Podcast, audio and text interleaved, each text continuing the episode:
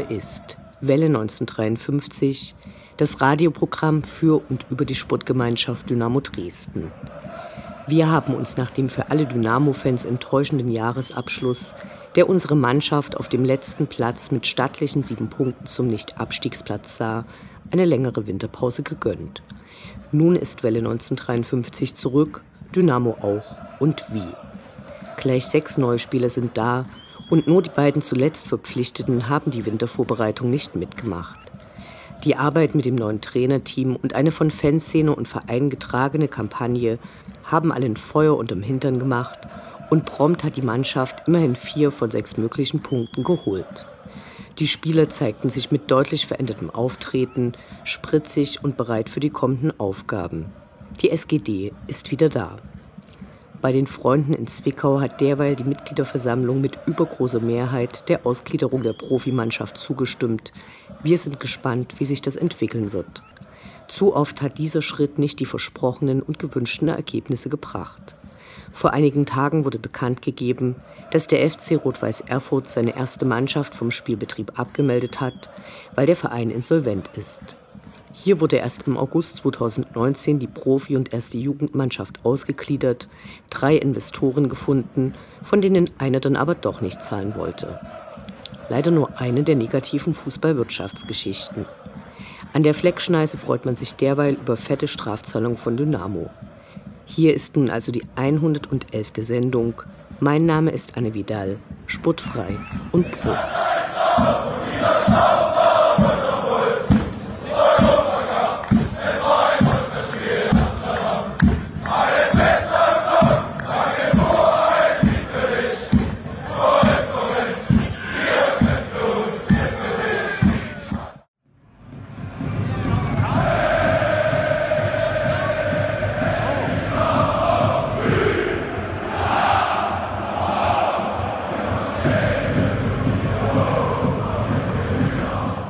Der Blick zurück.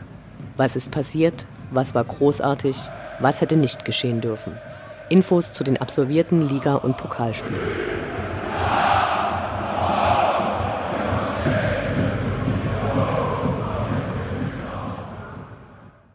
Neunzehnter Spieltag, 29. Januar, Mittwoch 20.30 Uhr, Sportgemeinschaft Dynamo Dresden gegen den Karlsruher SC. Das erste Pflichtspiel des Jahres stand an. Das Motto Wir zusammen jetzt hatte zusammen mit den vielen Neuverpflichtungen für eine gewisse Zuversicht gesorgt, auch wenn die bange Frage, wie die Stimmung denn wäre, wenn dieses Spiel nicht gewonnen würde, nie ganz aus dem Hinterkopf verschwand. Schon beim Erwärmen der Spieler war der K-Block gut gefüllt und die ersten Bengalos brannten, was die Stimmung, Achtung, schlechter Wortwitz, zusätzlich anheizte. Beim Vorstellen des Spieltagskaders gab es dann gleich ein paar Fehler, aber sei es drum. Die Choreo, die im K-Block gezeigt wurde, war eine der besten der letzten Jahre. Zunächst wurde ganz oben im Block ein langes Banner enthüllt, verurteilt für ein Verbrechen, das sie nicht begangen haben. Es wurde eine Aufnahme abgespielt.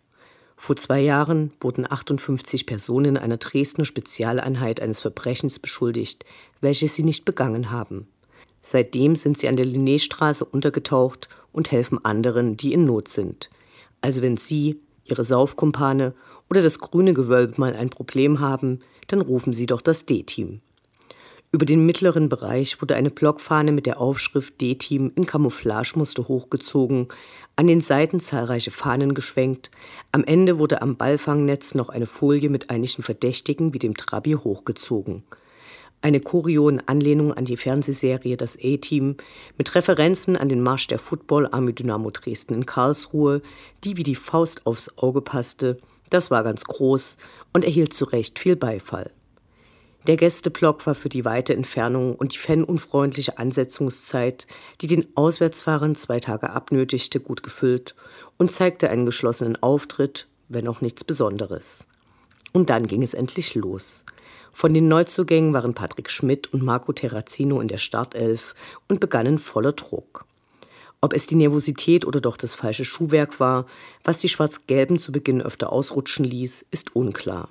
Aber sicher war, hier trat eine Mannschaft mit einem veränderten Gesicht, Körpersprache und Willen auf. Spieler, die in der Hinrunde immer schwächer aufgespielt hatten, trumpften wieder auf. Es fällt schwer, jemanden besonders hervorzuheben, aber oft schwankten die Emotionen zwischen Hossa und Na, es geht doch. Verlorene Bälle wurden zurückerkämpft, es wurde gekrätscht, es wurde sich zu Hilfe geeilt und dann, wer hätte es noch für möglich gehalten, ein Tor nach einer Ecke. Und was für eins. Patrick Eberts Ecke war abgeprallt, Marco Terrazino nahm und versenkte. Wunderbar. In einer Randnote möchten wir sagen, dass die sonst übliche Tormusik nicht gespielt wurde. Ein weiteres Tor für Dynamo hätte alle beruhigt und euphorischer gemacht, aber die Mannschaft verteidigte geschlossen. Der Sieg fiel knapp aus und der Gegner war einer, dem die SGD gern demnächst die rote Laterne dauerhaft abgeben möchte. Also kein Spitzenteam.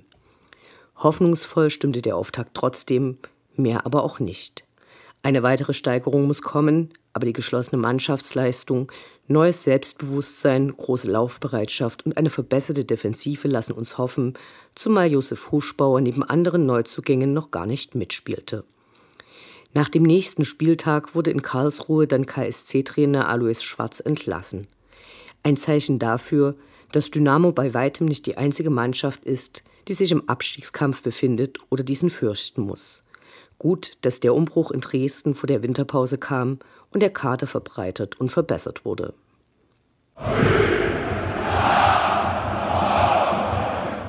Zwanzigster Spieltag, 2. Februar, Sonntag 13.30 Uhr, 1. FC Heidenheim 1846 gegen die Sportgemeinschaft Dynamo Dresden. Dass gegen Heidenheim eine Steigerung her musste, war allen klar. Sicherlich kein großer Verein, sind sie doch konstant und beschäftigen mit Frank Schmidt ihren Cheftrainer seit fast unglaublichen zwölf Jahren. Die Heimfans zeigten zu Beginn eine Choreo.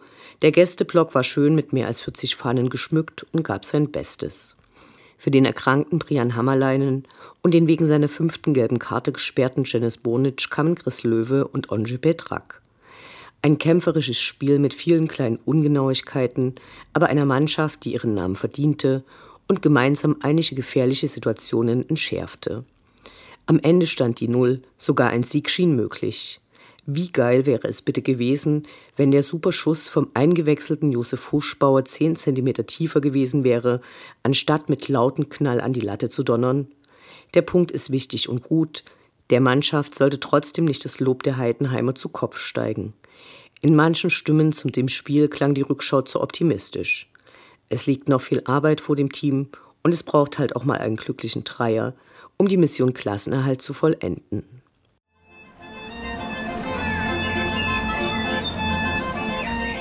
Wir Fans bleiben Dynamo treu. Doch die im Trikot kommen und gehen und die in den Anzügen sowieso. Wir schauen zu, wie sich das Personalkarussell bei der SGD munter dreht. Auf der Mitgliederversammlung im November 2019 hatte Ralf Minge Verstärkungen für den Kader versprochen. Ab Jahresanfang ging es dann Schlag auf Schlag. Bereits am 3. Januar wurde das Engagement von Patrick Schmidt und Marco Terrazino verkündet. Patrick Schmidt, der mit der Nummer 9 aufläuft, kam vom 1. FC Heidenheim und zeigte direkt bei den Testspielen seine wuchtvolle Spielweise. Marco Terrazino kommt vom FC Freiburg und ist ebenfalls ein Glücksgriff. Exzellente Technik, schussstark, abschlussfreudig. Danach wurde bekannt gegeben, dass Willi Weise, der im Sommer als Trainer für die U19 zu Dynamo gekommen war, nun auch offiziell und nicht mehr nur kommissarisch der zweite Co-Trainer neben Heiko Scholz sein wird. Die nächste Verpflichtung war ein Kracher, den viele zunächst ungläubig aufnahmen. Josef Huschbauer, den man in der Gruppenphase der Champions League mit Slavia Prag sehen konnte, kommt für ein halbes Jahr nach Dresden. Leider verhinderte ein Infekt, dass seine Klasse länger als ein paar Minuten im Spiel gegen Heidenheim auf dem Platz bewundert werden konnte. Er hat die Nummer 8 bekommen. Schön für uns, dass der tschechische Tabellenführer Slavia Prag seinen Kader verjüngen möchte und Josef Huschbauer mit seinen knapp 30 Jahren und enormer Erfahrung auf Topniveau ins nahegelegene Sachsen wechseln konnte. Viele wünschten sich noch Verstärkung für die Defensive, aber es wurde noch ein weiterer Stürmer auf Leihbasis geholt. Gottswe Donio, dessen Vorname umgehend für allerlei mutmachende Witzchen genutzt wurde und der die Nummer 25 erhalten hat. Auch einige Abgänge gab es in dieser überaus ereignisreichen Transferperiode. Musa Kone, der mit seinen Toren nicht unbedeutend für den Klassenerhalt der letzten Saison war, folgte Haris Duljevic zur Olympique Nîmes. Mit 22 Toren ist er derzeit Dynamos erfolgreichste Zweitligatorschütze. Trotz einiger erfolgloser Monate hat er sich immer reingehangen. Wir sagen Danke. Matthäus Taferner wurde zu Wacker Innsbruck verliehen, von wo aus er erst im Sommer gekommen war. Patrick Möschel wechselt an die Bürde, ausgerechnet. Kurz vor dem Ende der Transferperiode gab es dann noch zwei Neuverpflichtungen. Defensiv-Allrounder Andrzej Petrak wechselte auf Leihbasis vom 1. FC Nürnberg, weil er sich hier mehr Einsätze verspricht. Seine große Erfahrung wird sicher helfen und die ersten sprechen schon über eine neue Knödel-Connection. Es erstaunt ein wenig, dass trotz der kurzen Distanz zum Nachbarland und der engen Zusammenarbeit im Jugendbereich selten Profis aus Tschechien für Dynamo spielen. Anfang 2006 kamen mit Perkel, Wotava und Ulich tschechische Spieler zu Dynamo. Damals war die Situation mit der jetzigen durchaus vergleichbar. So hatte Dynamo zur Winterpause ebenfalls 13 Punkte. Allerdings waren nur 16 Spieler absolviert. Mit tschechischer Hilfe wurden in verbliebenen 18 Spielen 28 Punkte geholt. Nehmen wir das mal als gutes Omen. Mit dieser Punkteausbeute dürfte der Klassenerhalt locker klappen. Am Vormittag des ersten Pflichtspiels wurde noch ein neuer Stürmer präsentiert. Der 2,2 Meter Hühne Simon Makinok kommt vom FC Utrecht und hat zunächst einen Vertrag bis Saisonende und die Rückennummer 13 erhalten. Für Vorfreude sorgt auf jeden Fall seine kolportierte Kopfballstärke. Das waren arbeitsreiche Wochen für die sportliche Abteilung und die zustimmungspflichtigen Gremien. Die Transfers wurden überwiegend positiv begrüßt, durch die Leihbasis, teilweise mit Kaufoptionen, auch der anzunehmende schlimmste Fall des Abstiegs berücksichtigt. Die neuen Spieler haben Erfahrung, technisches Können und die von vielen gewünschte körperliche Größe, sodass ein Aufschwung tatsächlich möglich ist. Wir sagen allen herzlich willkommen.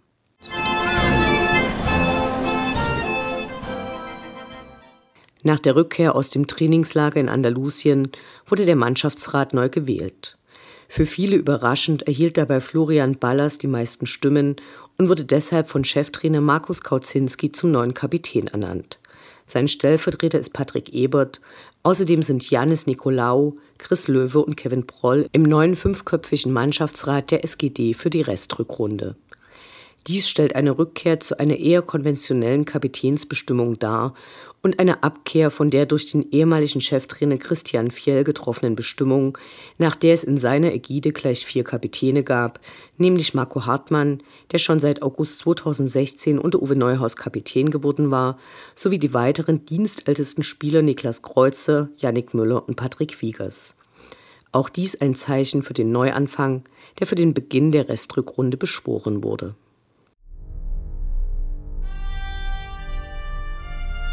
Unendlich sind die Weiten des Universums der Sputtgemeinschaft Dynamo Dresden. Alles rund um die SGD.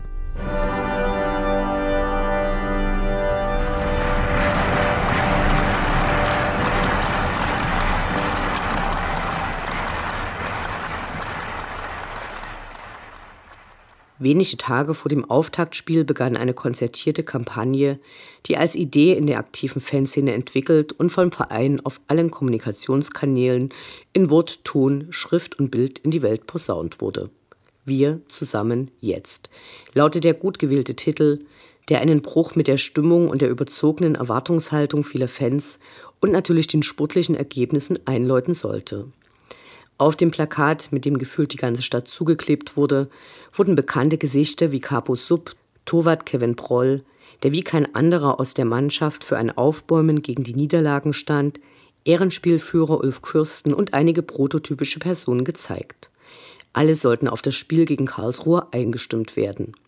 Es gab verschiedene Aufrufe, einen vom Verein, einen von Ultras Dynamo, in dem diese über ihren Besuch im Trainingslager und Gespräche mit der Mannschaft berichteten.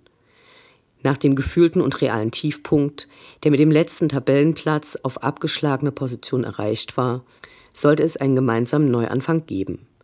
Nach der Plakataktion wurde zum gemeinsamen Trainingsbesuch zwei Tage vor dem als ersten Endspiel ausgerufenen Partie gegen Karlsruhe aufgerufen und das Echo war utopisch. Die Treppen vor dem Eingang waren dicht an dicht gefüllt.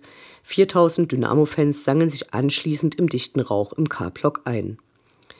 Gut gefällt uns, dass dies den überzogenen Erwartungshaltungen vieler Dynamo-Fans, die die letzten Monate an allem gemäkelt hatten, den Zahn zog und Verantwortung für die Stimmung im Stadion an die Fans zurückgab und, vielleicht am wichtigsten, allerorten Optimismus verbreitet.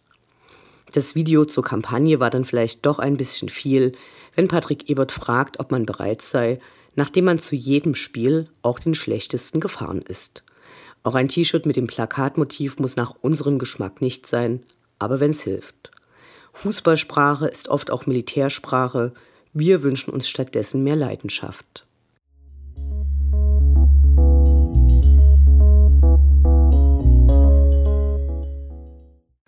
Die Winterferien stehen für die Jüngeren unter uns oder den Nachwuchs vor der Tür und im Fanprojekt wird es wieder einen Fahnenmalwettbewerb und zwar vom 17. bis zum 21. Februar geben. Material wird wie immer vom Fanprojekt bereitgestellt und auch fachliche Unterstützung und Anleitung.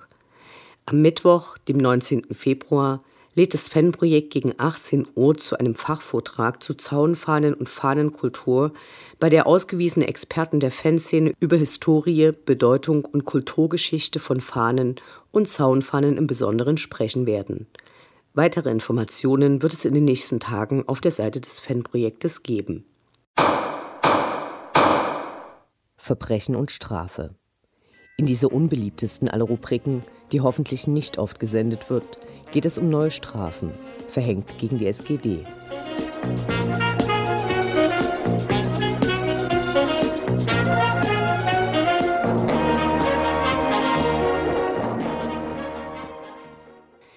In den letzten Tagen war die DFB-Sputtgerichtsbarkeit wieder mal sehr umtriebig und stellte einige Strafanträge aus. Zunächst wurde die Strafe für das Pokalspiel im Olympiastadion verkündet. Heftige 89.900 Euro, damit leicht aber unter dem, was der kaufmännische Geschäftsführer Michael Brunn zur letzten Mitgliederversammlung veranschlagt hatte. Etwas Witz hatte die Höhe der Strafe dennoch, so denken manche bei 89,90 unweigerlich an die Wendezeit in der DDR. Aber den DFB werden diese vor 30 Jahren stattgefundenen Ereignisse wohl kaum in der Strafbemessung beeinflusst haben. Dank der beständigen Forderungen nach Transparenz an den DFB werden seit dieser Saison anstatt kurzer Pressemitteilungen auch die Urteile für alle zugänglich gemacht. 30.000 Euro der verhängten Strafe können für sicherheitstechnische und gewaltpräventive Maßnahmen aufgewendet werden. Den Nachweis hat Dynamo bis September zu erbringen. Die DFB-Sicherheitsbeobachtung hat jedenfalls eine minutiöse Auflistung von Bengalos, Blinkern und Rauchtöpfen angefertigt, die den gemeinen Dynamo-Fan in Erinnerung an diesen Abend schwelgen lassen. Für die Weiterbildung und Kneipengespräche, in denen es um die Frage geht, warum eigentlich der DFB sich selbst nie bestraft, wenn beim Pokalfinale alles abgebrannt wird, wir helfen gerne. Zitat. Gemäß 9a Nummer 2 der Rechts- und Verfahrensordnung des DFB haften der gastgebende Verein und der Gastverein ausdrücklich vor, während und nach dem Spiel im Stadionbereich für Zwischenfälle jeglicher Art, die von dem von 9a Nummer 1 der Rechts- und Verfahrensordnung des DFB erfassten Personenkreis verursacht worden sind. Danach sind Vereine und Tochtergesellschaften für das Verhalten ihrer Spieler Offiziellen, Mitarbeiter, Erfüllungsgehilfen, Mitglieder, Anhänger und Zuschauer verantwortlich. Zitat Ende. Nun gab es auch noch den Strafbefehl für die Pyro beim Spiel gegen Wien Wiesbaden, die mit 7200 Euro in Rechnung gestellt wurden. Der Böller, der neben den gegnerischen Torwart aufs Spielfeld geschmissen wurde und im schlimmsten Fall zu einer dauerhaften Verletzung sowie einem Spielabbruch geführt hätte, wurde mit 20.000 Euro angesetzt. Zitat Wegen der erfolgreichen Täteridentifizierung und der von der SG Dynamo Dresden in diesem Kontext getroffenen eigenen Maßnahmen gegen den konkreten Täter reduziert der Kontrollausschuss die zu beantragende Geldstrafe gegen die SG Dynamo Dresden auf 5000 Euro. Für die Bengalos zu Beginn des Spiels in Nürnberg werden 9000 Euro fällig.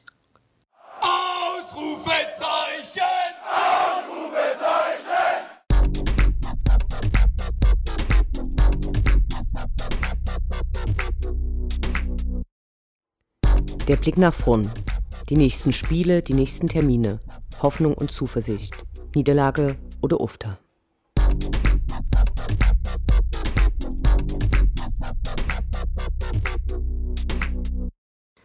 Einundzwanzigster Spieltag, 7. Februar, Freitag 18.30 Uhr, Sportgemeinschaft Dynamo Dresden gegen SV Darmstadt 98. Die Fußballmannschaft der Wissenschaftsstadt kommt zu Besuch. Derzeit befinden sie sich mit 23 Zählern auf Platz 11. In den letzten sechs Spielen haben sie nur einmal verloren, aber nie gewinnen können. Bei bisher nur fünf Spielen gegeneinander fällt es schwer, eine Prognose zu treffen. Wir hoffen natürlich, dass sich die Aufbruchsstimmung der letzten beiden Spiele, unterfüttert mit den bisherigen vier Punkten, auch gegen Darmstadt fortsetzen lässt. Die Aufstellung wird sicherlich interessant und wir sind gespannt, welche der Neuzugänge auf dem Platz stehen werden und ob Dynamo torgefährlicher werden kann. Auch Wiedersehen mit Ex-Dynamos stehen bevor, so zum Beispiel Dario Dumic, der in dieser Saison bisher alle Spiele für seinen neuen Verein bestritten hat.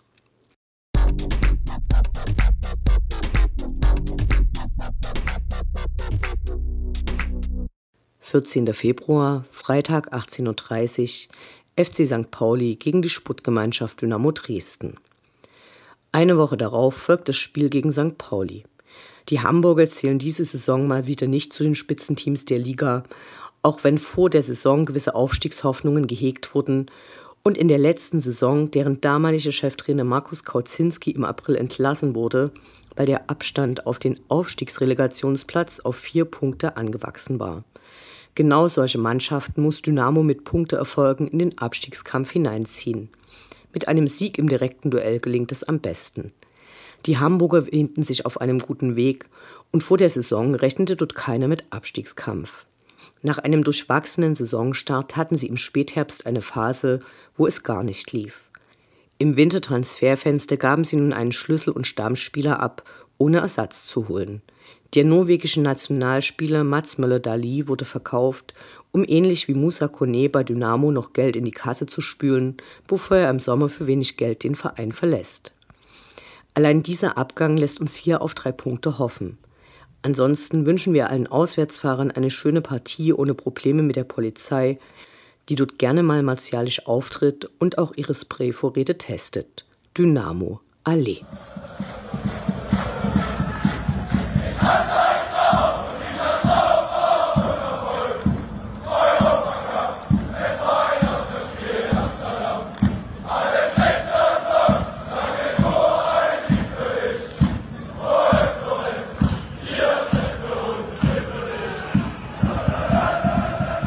Das war Welle 1953, das Programm für und über die Sportgemeinschaft Dynamo Dresden. Eine neue Sendung über die SGD, uns, die Fans und alle Neuch und Widrigkeiten auf dem Weg zum Europapokal gibt es in zwei Wochen bei Coloradio und zum Nachhören im Internet auf welle1953.net als Podcast, den ihr selbstverständlich abonnieren könnt, um keine Sendung zu verpassen. Mein Name ist Anne Vidal. Auf Wiederhören bis zum nächsten Mal.